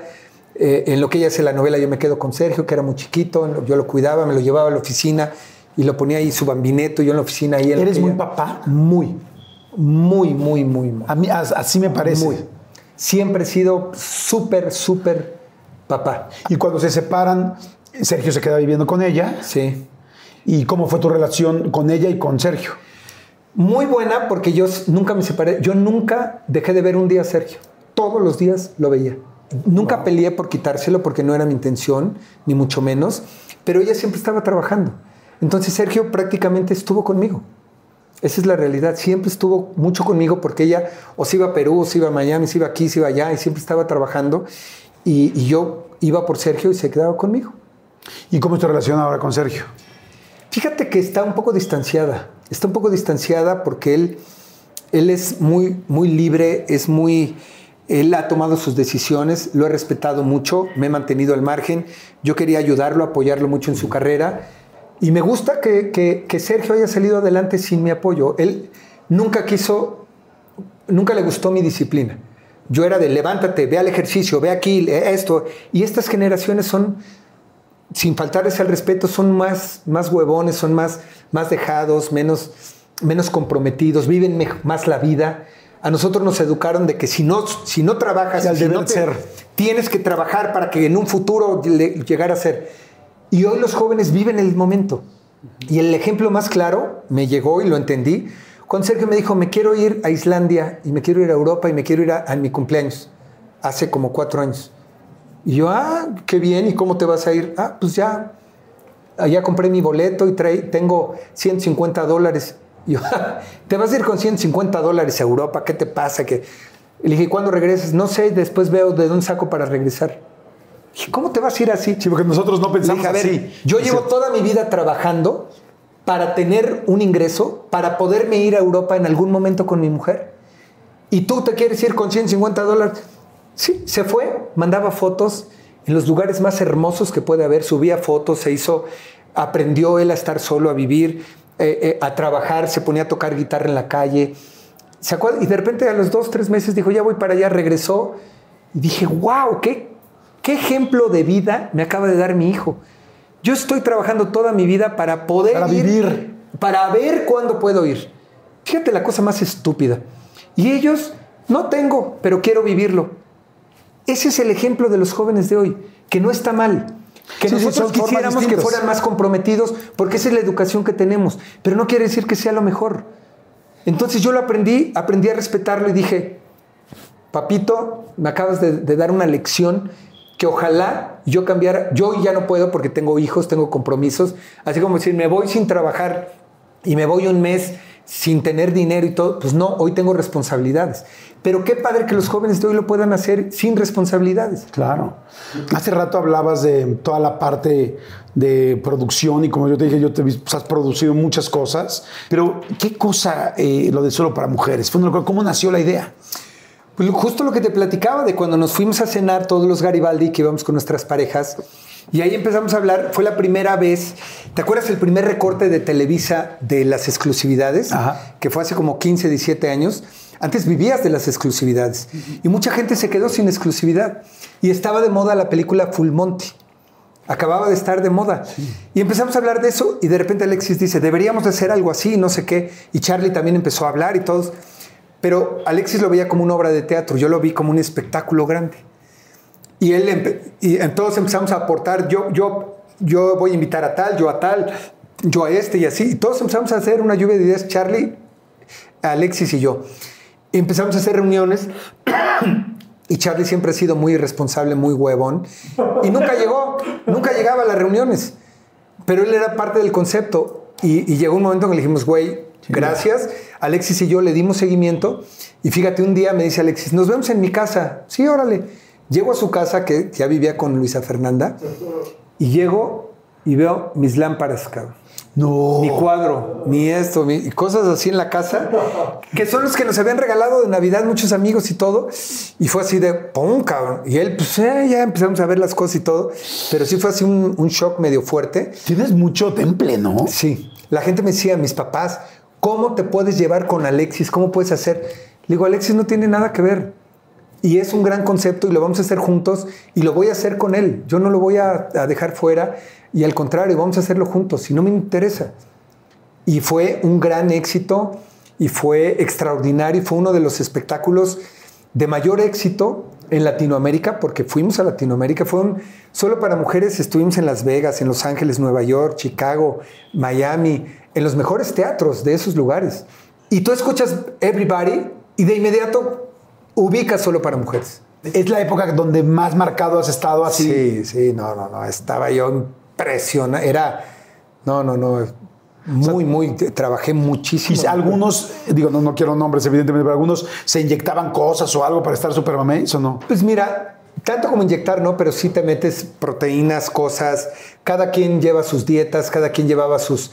Y hay unos que se ponían hormona, otros se podían poner Winstrol o de diferentes cosas, porque en aquel tiempo eran también de moda, lo usaban también los atletas y todo, era parte del, del proceso.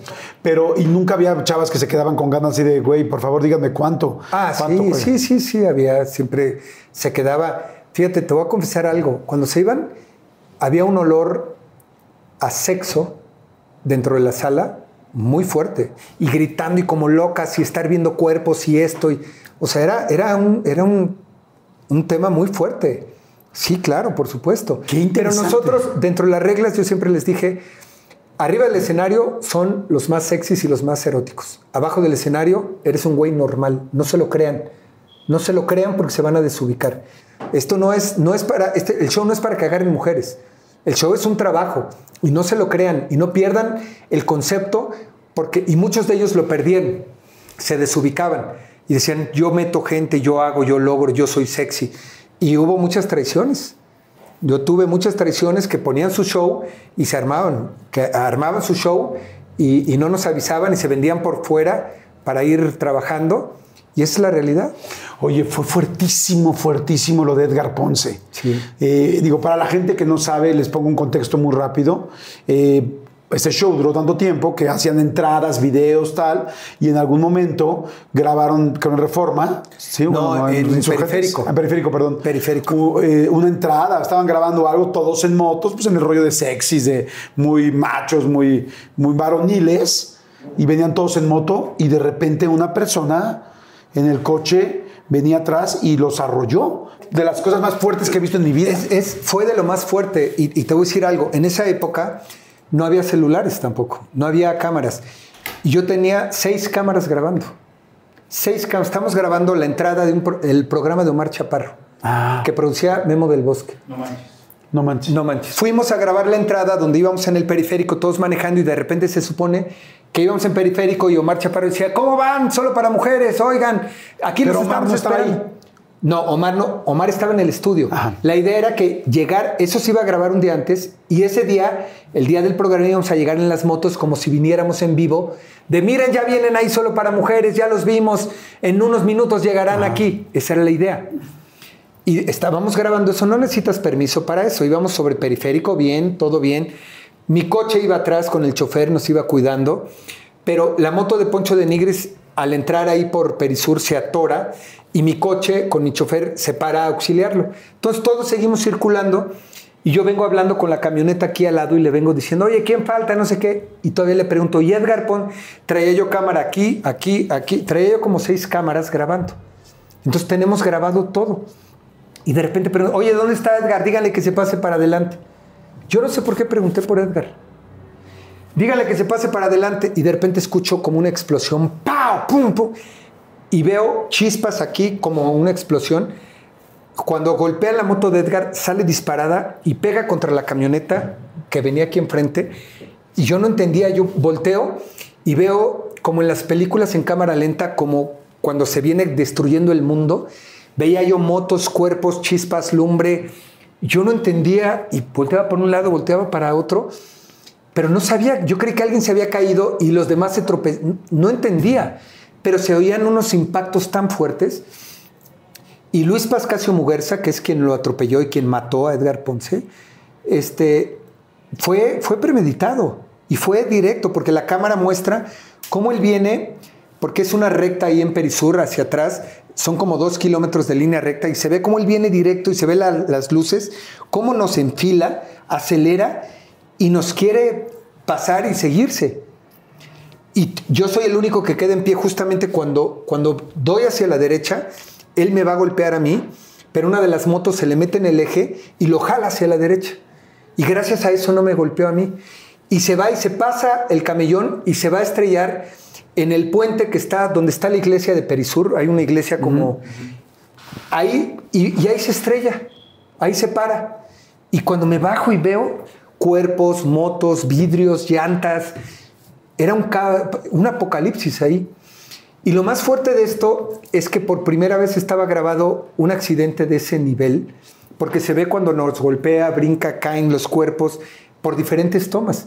Y esa toma circuló en todo el mundo. Salió en 100 maneras de morir en Estados Unidos. Salió, vinieron de Japón a entrevistarme, vinieron de Italia, vinieron porque circuló en todo el mundo. Y Edgar Ponce, como iba, fue el primero que golpearon, voló no, él 17 voló. metros y todavía estaba vivo cuando íbamos en la ambulancia, Alexis y yo con él, nos fuimos con él y él, él murió de estallamiento de vísceras. Ya después nos enteramos que cuando íbamos primero hacia, hacia el sur, él pasó con su novia, la iba a dejar a no sé dónde. Y nos vieron y nos saludó la novia y se puso con... Entonces yo creo que se peleó con ella. No venía alcoholizado, yo creo que venía drogado. Porque cuando vienes drogado, no, no- no puedes hacer una acción como esa si no vienes drogado. Yo creo que venía con, con cocaína, porque eso te da es- esa actitud que él tenía. Porque luego yo me acuerdo que todavía se baja Sí. y él está hablando por teléfono Sí. como si no hubiera pasado nada. Y se recarga, se recarga en su coche y dice, oye, vente para acá, es que acabo de chocar. No, No, cabrón, no, no, no, acabas de chocar, acabas de matar a una persona. Y él estaba ahí recargado como si nada. Oye, sí, vente para acá y quitándole vidrios a su coche de encima y todo. O sea, estaba mal. Y sí, su intención era atropellarnos y seguirse. Y este, fue muy fuerte porque murió Edgar y lo vi morir en el hospital. Este, y fue una ¿Mucho etapa... tiempo después del accidente? No, no mucho tiempo, yo creo que una hora después. Nada. Porque se le reventó todo adentro, amigo. Verlo acostado en la plancha, era un chavo bien trabajador, bien noble, que estaba trabajando para sacar adelante a su familia. Me agradeció tanto meterlo solo para mujeres, porque él no tenía mucho nombre. Él era uno de los, de los actores, modelos que hacía cositas extras y que era una gran oportunidad para él y era bien comprometido. Y eso que, que pasó fue fuertísimo para él. Y luego nos quisieron culpar, me quisieron culpar a mí, el, el fiscal. eh, me quiso culpar porque, porque yo lo, lo acusé de que haya dejado libre a Luis Pascasio Muguerza. Eh, y Luis anda libre, ¿eh? nunca ni siquiera pisó la cárcel. Y el fiscal me quiso culpar a mí y dijo, te voy a abrir una carpeta de investigación. Fue él, eh, él era el procurador Batis. Y, este, y lo confronté y fue algo muy fuerte. Eh, eh, yo creo que son de las cosas más fuertes que he vivido en mi vida. Y, y en el juicio, eh, eh, por el fallo, ¿por qué fue de inocente? Pues mira, eh, los peritos dijeron que se había quedado dormido. Le digo, oye, tengo cinco o seis cámaras que demuestran lo contrario. Los peritos dijeron que se había quedado, que había sido imprudencial, que había sido un accidente, entonces no le, no le fincaron culpabilidad real, sino que había sido un accidente, y ya, así. Cuando había cámaras, evidencia y todo. Pero, pero bueno, fue uno de... Y una semana después estrenábamos. Imagínate estar ahí, muchos compañeros con, con, con fracturas, con muletas, en sillas de ruedas. Y le hicimos un homenaje a Edgar Ponce ahí ese día en el Teatro Metropolitan. Este, fue, fue uno de los momentos más fuertes. que Ese y la muerte de Javier Ortiz, yo creo que han sido lo, lo más fuerte que he vivido. Esa noche que pasa lo de Edgar Ponce, eh, ¿tú a dónde llegaste a dormir? a mi casa. Fíjate, antes de ir a grabar, estaba yo en casa de mis papás ahí en Valle Escondido. Y ya me iba, Sergio estaba chiquito. Y ya me iba y me dijo, papi, no te vayas. Te tengo que dar la... Yo sé, Sergio siempre me daba la bendición antes de irme. Me dijo, no, no te he dado la bendición. Sergio tenía chiquito, tenía como cuatro años, cinco años. Y me dio su bendición. Y para mí eso tuvo que ver mucho. Sergio me dio su bendición. Me dijo, no te puedo decir, no te he dado la bendición. Porque es el único que no se me cae tú. despedí, soy el único que no atropellan. Porque además iba yo hasta adelante, pero me pudieron, pudo haber pasado, o la moto, la moto que, que golpea, cuando le pegan a Edgar, me pudo haber golpeado en la espalda, porque la moto salió disparada de una manera tremenda. O sea, me pu- pudo haber salido y golpeado, o sea, pudo haber pasado todo. Yo creo que eso fue lo que, lo que me mantuvo también, o me pudo haber salvado la vida.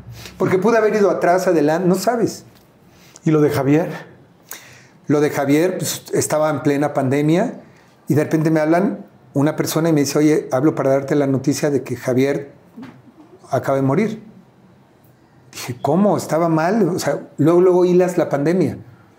Este, no, al rato te hablo y te explico. Y luego, no, no, no, no, ¿cómo que al rato? A ver qué pasó. Y, pero, pero yo lo veía con chin, ya se murió. Ay, se murió Javier, puta, igual que se murió tal y tal. Pero no me caía el 20. Y de repente me hablan y me dicen, oye, fíjate que pasó esto y, hay indicios de que se suicidó. Y yo, ¿qué? ¿Cómo? O sea, ¿cómo? ¿Estaba enfermo? ¿Qué pasa? No, y está aquí, está eh, eh, su cuerpo está ahí, sus hermanos no están, nadie sabe. Imagínate, a mí me tocó decirle a todos los Garibaldi, a cada uno de ellos hablarles y decirles, oye, este, fue, fue muy fuerte, muy... Y, Katia, cómo reaccionó, cómo reaccionaron todos y cada uno de ellos, y yo tenerles que decir, y, y- muy fuerte. Ya después me empezó a caer más el 20, el 20, el 20, y no, no me pude contener. Mi mujer lo dijo, que me ha visto llorar dos veces, y una de esas fue, fue lo de Javier. Y luego tuve que ir a, a Guadalajara a apoyar a su exmujer, a reconocer el cuerpo y ayudar a que lo sacara. No lo dejaban, el cuerpo no permitían que saliera. Y tuve que llegar, hablé con el fiscal, hablé con el gobernador y ahí arreglamos ahí para que se hicieran los trámites más rápido y todo, porque no estaban sus hermanos. Y, y- y- y abrir como en las películas, así verlo en una plancha y que abren, el- el- la, la típica es- escena es que abren y lo ves ahí y te empiezan a pasar todas las imágenes de cuando le hablo y le digo, vente a Garibaldi. Javier y yo hacíamos cosas juntos como modelos. Éramos muy amigos. Nos contrataban juntos porque nos parecíamos mucho. Hicimos muchos comerciales y pasarelas juntos. Entonces por eso le hablo yo para que entre a Garibaldi. Entonces hay hermanos que son de sangre y hay hermanos de vida que tú escoges. Y Javier era mi hermano de vida. Mi hermano, literal. Y, y igual cuando tuvo su accidente que chocó en la moto, yo tuve que ir a ayudarlo, apoyarlo y todo y ver el, el proceso. Javier era mi hermano, mi hermano que tú decides que sea tu. Entonces fue fuertísimo y, y aparte llegas con el fiscal y te saca las fotos este, y, y ver, empezar a ver las imágenes y te empiezan a explicar y todo y dices, hijo, ¿cómo?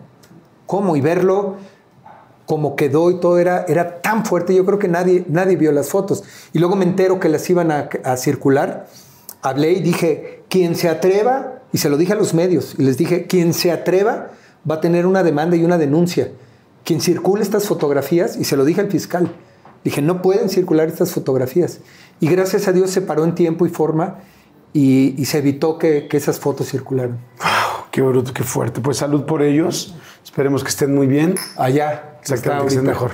Vamos a un refil. Eh, si les está gustando, denle, eh, por favor, suscríbanse y regresamos. Quisiera preguntar, ¿cómo llega el asunto de ser diputado? ¿Por qué meterse a la política? Yo empecé siendo vocero de los derechos de los niños y eso me empezó a llevar hacer trabajo social. Hice iniciativas de ley desde la parte ciudadana, que son cosas que la gente no sabe. Y de repente dice, ay, un actor que quiere ser político. Porque dicen que los actores son tontos, son estúpidos, son pendejos, no pueden opinar, dedíquense. Yo no sé si otros diputados, actores o cantantes han hecho bueno o mal papel. Yo hablo por mi trabajo. Y quien lo quiera creer, qué bueno, y quien no lo crea, no me interesa. Entonces no te llamaron ellos, sino No, tú no, los no, buscaste. no, no, no, no, no, no, ojo. Porque luego como que yo vi no. que de repente muchos partidos estaban buscando gente. No. A mí nunca, nunca me hablaron por, por ser popular. ¿Por qué? Porque hay gente que es más popular que yo, que tiene más seguidores que yo. O sea, al contrario, tampoco fue un tema de ocurrencia de me voy a meter a la política para ver si puedo tener trabajo. Yo no vivo del erario público. Por supuesto que tengo que cobrar por hacer mi trabajo, pero yo vivo del esfuerzo y del trabajo del que te he hablado durante toda esta entrevista que, que me heredaron mis padres. Yo no tengo absolutamente nada, nada que me haya dado mi suegro, más que cariño y amor, y eso se lo voy a respetar y se lo voy a agradecer siempre.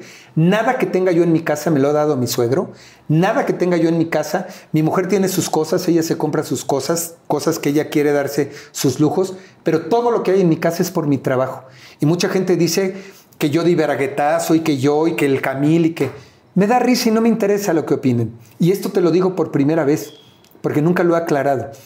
Pero eh, cuando hablan, por ejemplo, de ser político, la política debe de ser para ayudar a la gente. Y fíjate lo que te voy a decir. Yo quise ser modelo para llegar a ser actor. Cuando fui actor, conseguí una familia y hoy, hace muchos años, yo dije, yo voy a, yo quiero ser política y yo era, yo hacía cosas como actor para llegar a ser político. Porque mientras más conocido y más famoso eres, más puertas te abre y más posibilidades tienes. Yo utilicé el medio artístico para llegar a donde estoy. Puede, puede parecer también como si hubiera una agenda personal, como si hubiera algo especial que tú quisieras sacar aparte de esto. ¿Es real o no es real esto? Pues mira, yo les preguntaría a los que opinan eso que me, que me explicaran. ¿Qué agenda? O sea, ¿qué puedo yo ganar en ayudar a una víctima de violencia sexual? Evidentemente, como político, el agarrar banderas y agarrar eh, temas como ese son importantes. Pero para eso entré en la política. Y ojo, como político no solamente debo, sino estoy, estoy obligado. Cuando una persona llega y me busca porque tuvo ese tipo de acontecimientos, yo tengo la obligación, el deber y el derecho. O sea, ahora resulta que por apoyar a la víctima estás haciendo tráfico de influencias. Si dices, oye, estás apoyando a un violador, estás apoyando a un narcotraficante para que lo saquen de la cárcel, es tráfico de influencias. Estás apoyando a una víctima yo no puedo decidir, porque yo no soy juez ni ministerio público, para decidir si lo que dice la víctima es, es verdad o es mentira. Ese no es mi trabajo.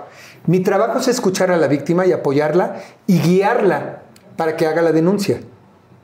Y yo tengo, yo tengo la facultad como diputado federal de hablarle incluso al fiscal o de hablarle al gobernador o de hablar para ver cómo están los temas, los problemas, y yo puedo este, mandar a ver cómo está y apoyar. Entonces, ahora resulta que por apoyar a una víctima estás haciendo tráfico de influencias. ¿En qué mundo tan bizarro vivimos? Yo nunca he culpado a nadie. Nunca he dicho, tú eres culpable, eres un... No. La víctima viene, se me acerca a mí, yo le doy los elementos para que haga su denuncia y que se lleve en buen proceso. El juez o el MP decidirá si eres culpable o no. Pero yo jamás he acusado a nadie y, y el utilizar influencias para que metan a la cárcel, yo no. El MP encuentra elementos, integran una carpeta suficientemente bien hecha para procesar a una persona, eso es cosa del MP, es el tema de un juez. Yo no me imagino un consenso donde digan, oigan, ¿qué les parece si hoy le echamos a perder la vida al señor Parra? Sí, órale, tú saca la orden de aprehensión, tú aplícala, tú mételo a la cárcel y todo, porque el diputado Mayer tiene un capricho. Es una estupidez. Demuéstrame lo que estás diciendo. Y si demuestran que, estoy haciendo tráfico de influencias, yo, yo no necesito mi fuero para defenderme. Yo hoy pido licencia o renuncio a mi fuero para demostrar que lo que estoy haciendo es lo correcto, que es darle la veracidad y darle la fuerza a las víctimas. Es así de sencillo, amigo. Y si tú me pides apoyo, te voy a dar el apoyo. Ahora resulta que, el, victimario, justicia para fulano. Yo, ¿y la víctima? ¿Y la víctima? Es tan bizarro este México que estamos viviendo y es tan loco que ahora piden justicia para el que al presunto violador. Oye, y en algún momento eh, salió en un libro que si tú tenías conexiones o cercanía con el crimen organizado, uh -huh. ¿tuviste alguna cercanía? Mira, te voy a decir una cosa. ¿Cómo se llama, es, ¿cómo se llama la que escribió el libro? ¿No es Anabel? Sí, Anabel Hernández. La verdad merece todo mi respeto y admiración esa, esa reportera. Pero cuando ella dice, es que hay una, yo le dije, demuéstrenlo. Si hay una investigación en la fiscalía con mi nombre, ¿por qué no lo demuestra? ¿Por qué no lo dice? Ella después medio reculó cuando le preguntaron y dijo, ya no me meto en ese tema, ya no quiero hablar de eso. Ella lo escribió en el libro porque dijo que un testigo protegido lo dijo, que mencionaron mi nombre. Pero a ver, si existe hoy en día cualquier persona, cualquiera, ¿eh? Se puede meter para saber si existe una investigación o no. ¿Por qué no dejan de especular? Y yo lo he dicho, yo siempre he dado la cara, amigo, con elementos. Todas las acusaciones que me han hecho, no hay una sola cosa que demuestren que sea verdad. Y he retado a los medios, y lo he dicho abiertamente a todos, y se los he dicho, oigan, si es cierto lo que dicen, preséntenlo. Dicen que hay un contrato que, que, la hijastra de José José tiene ese contrato y que no lo, que no lo enseña por confidencialidad. Hice una, una, un release notariado para decirles que si existe algún contrato, como dicen que existe, la libero para que presente el contrato y demuestre que existe. Porque dijo, no, no lo puedo demostrar porque hay confidencialidad. Yo ya la liberé para demostrar que es mentira y que son acusaciones y son calumnias en mi contra. La gente no, no te puede ver trabajando, no te puede ver feliz. Todo lo que hago es por la gente y la gente no lo dicen, no, no lo entiende. No, a huevo debe de tener un beneficio. ¿Qué beneficio puedo tener yo, político, económico, en ayudar a una persona de violencia sexual? Tú platícame qué, porque además les consigo los abogados pro bono. O sea, gratis. Si dices, oye, llevas comisión con los. Tú dime qué beneficio puedo tener, demuéstramelo. Pues el único que se me ocurriría a mí sería seguir, si lo haces bien, seguirte haciendo una imagen para ah, después conseguir otro puesto político. Claro, es parte del proyecto. ¿Y a dónde te gustaría llegar? O sea, dijiste que habías utilizado el modelaje para la actuación, la actuación para, eh, eh, para las novelas, para los protagónicos, los protagónicos ahora para poder ser político y ayudar. ¿Qué te gustaría? Pues qué bueno que lo mencionas. Es la primera vez que lo voy a decir y yo sé que va a causar mucho ruido y se va a generar. A mí me gustaría ser senador de la República eh, en, próximamente o jefe de gobierno de la Ciudad de México. Y yo sé que va a haber quienes van a... Cuando yo dije que quería ser diputado, todo el mundo se burló.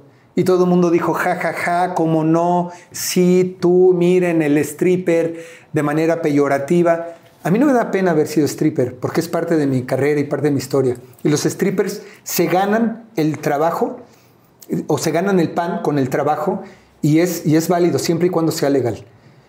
A corto plazo, te puedo decir que quiero ser senador o quiero ser este, jefe, de gobierno de la Ciudad de México. Y yo sé que esto va a generar una polémica porque es la primera vez que lo digo. Yo quiero dejar huella de algo positivo y que digan, híjole, y voy a recibir todas las críticas por haberme, haberlo dicho aquí en tu programa y haberlo abierto. Pero no me importa, eso es lo que más me motiva. Oye, ¿y vas a seguir en el medio artístico si toda esta carrera política sigue a donde tú quieres? Mira, si a mí me invitan como aquí a este programa, o me invitan a hacer una conducción, o me invitan a hacer una novela, o a una película, y, y está dentro de mi tiempo libre, lo voy a hacer. Para mí hoy en día mi prioridad es mi país, México, mi ciudad. Pero si yo tengo el tiempo libre para venir contigo a tu programa, si tengo el tiempo libre para hacer una novela, sin que afecte mi compromiso, fíjate lo que te voy a decir. Y eso nadie lo dice. La mayoría de los actores que deciden participar en política, ya que están ahí, piden licencia y se van a hacer una película. O piden licencia y, dejan votado el trabajo. Yo te puedo demostrar, porque ahí están los hechos, mi participación como diputado y como presidente de la Comisión de Cultura y Cinematografía que fui íntegro, cumplía cabalidad. Tengo casi el 95% de mis asistencias. Me critican porque me dicen, ¿por qué te metes a esto si debes estar allá? Y digo, pues es mi tiempo libre, ¿no? Y la parte empresarial, esa sí la ha seguido llevando todo el tiempo, la, ¿no? La tengo que seguir. Perdón, la tengo que seguir. Yo tengo que mantener a mi familia. Escuela, educación, salud, este, viajes, todo. Yo tengo que seguir trabajando. Sin embargo, ahora que estuve como diputado, para evitar el conflicto de intereses, no hice una sola cosa como empresario, no existe una sola cosa como empresario, no hice una sola cosa como actor, tampoco, y que digan, hoy es presidente de la Comisión de Cultura y está haciendo un, un espectáculo, está haciendo un... De ninguna manera. O sea, fui muy claro, ahora estoy terminando, por eso hice el show de siete, me quedan 10 días como diputado pero a mí no me detiene el que yo deje de ser diputado, ¿eh? Pues gracias por, platicarnos, gracias por contestarme, amigo. Este, yo quiero agradecerle a, la gente, eh, bueno, más bien a ti eh, de entrada por, por platicarnos, ¿no? porque siempre es interesante escuchar ¿no? y saber por qué cada quien hace tal o cual cosa.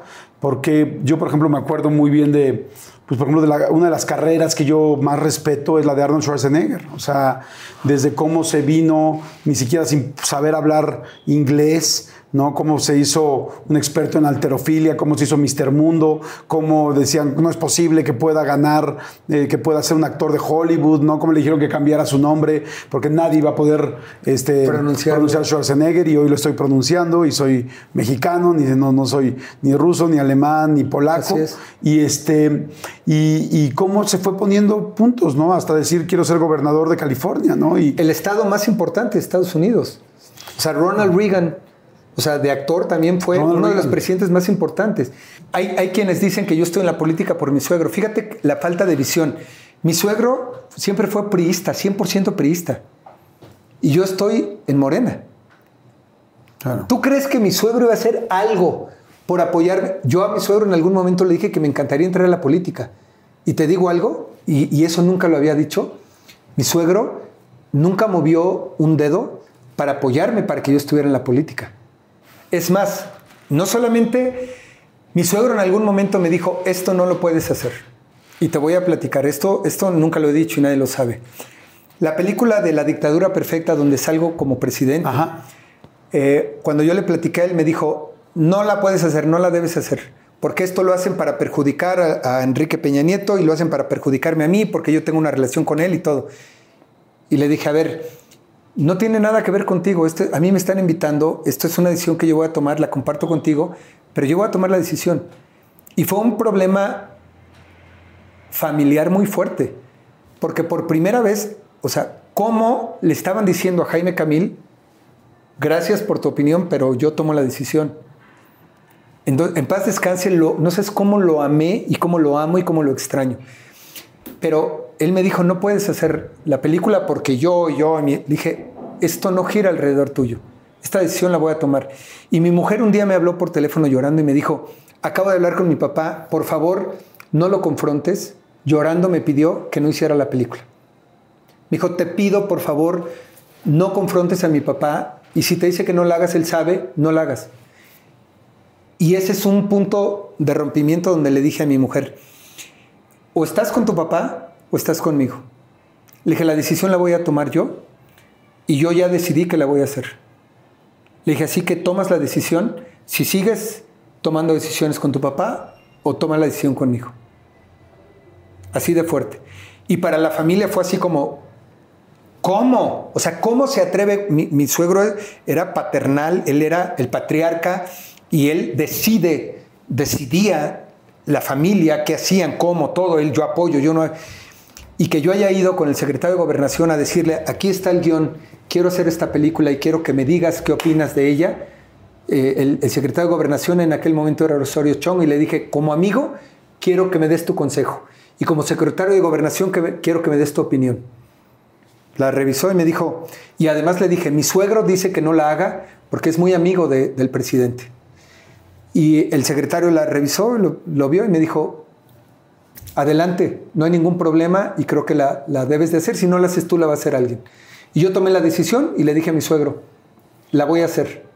Y fue una confrontación tan fuerte familiar que eso marcó un parteaguas donde me gané el respeto de mi suegro y a partir de ahí nos hicimos tan amigos y tan cercanos el hecho de que yo haya dicho en mi carrera y en mi vida, si yo hubiera dependido económicamente de él, políticamente de él, y él me dice, no la haces, sí señor, gracias a Dios, no dependía de él ni económicamente ni políticamente, y le dije, sí la hago y yo decido. Yo tuve el gusto de conocerlo, no, evidentemente no, no, no- no fuimos tan cercanos, pero, pero sí sé que ahí se gana el respeto de alguien, porque tú quieres a tu hija con alguien que la puede sacar adelante cuando él no esté. Y ese momento ya es, Así ese es. momento ya está. Entonces esa decisión que tú le dijiste a tu mujer de o estás con él o estás conmigo, todo mundo amamos a nuestros papás. Pero nuestras parejas y nuestros hijos son nuestras nuevas familias.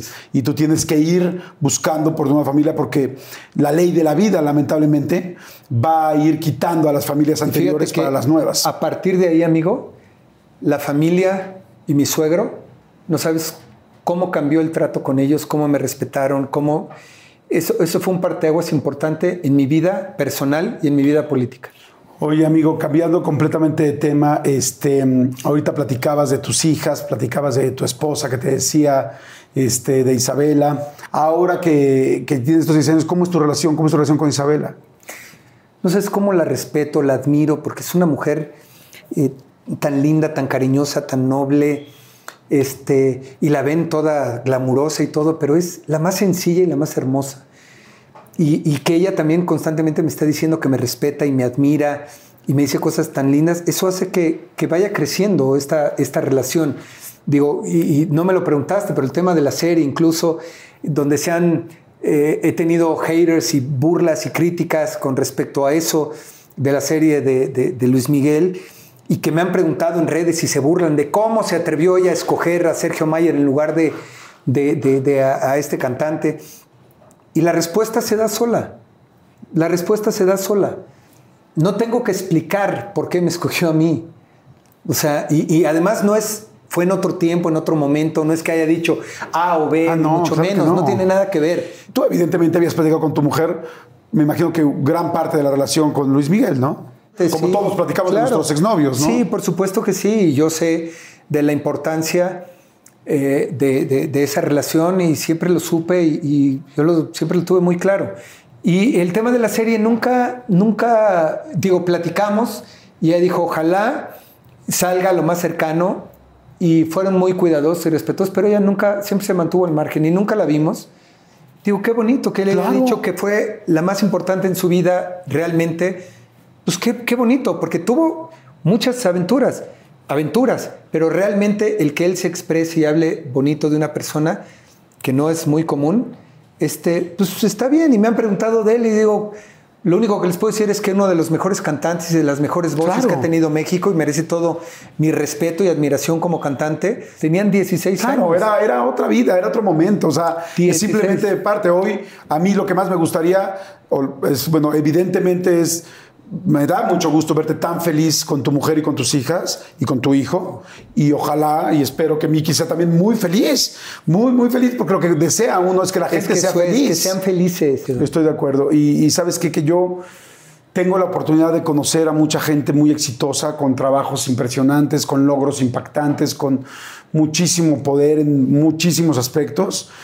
Sin embargo, conozco a poca gente que tenga este éxito y al mismo tiempo pueda tener el balance con una familia. Eso es mucho más difícil.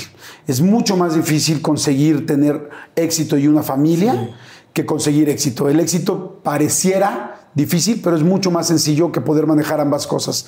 Así es que yo te felicito por la familia que tienes, te felicito por el trabajo que has hecho, te felicito por las cosas que hemos visto, por los proyectos, por desde ese inicio de vida, de echarle ganas, de salir del fútbol americano, de eh, buscar el modelaje, de tenerlos siempre ha sido por lo que veo una persona confrontativa, líder que quiere salir y decirme salgo a mi casa para poder cumplir, pero también tengo los pantalones, como me los tengo para salir, los tengo para regresarme. Y, y sobre todo creo yo que el proyecto más importante que veo es tu familia, Así es. porque siempre te he visto exitoso, pero ahora lo hago por dos. Así y es que felicidades. Más mexicanos como tú, amigo, que que se congratulen del éxito de los demás, que se congratulen de la felicidad, del trabajo.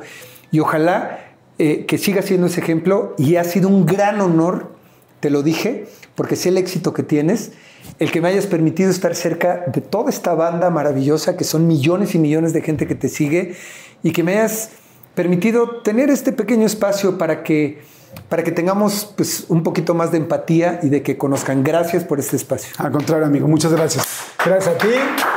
Y pues bueno, muchas gracias a ustedes por estar aquí todas las semanas. Muchas gracias, muchas, muchas gracias. Gracias a la gente de Anónimo, este restaurante que está precioso, increíble, que tiene además lugarcito para cantar, unos platillos deliciosos, una cocina fantástica. Se llama Anónimo, está aquí en Polanco. Saluda, amigo. La última y nos vamos, ¿no? Nos echamos tres orucas, cabrón. gracias, los quiero muchísimo. Nos vemos en la siguiente. Denle clic a la siguiente y suscríbanse. Bye.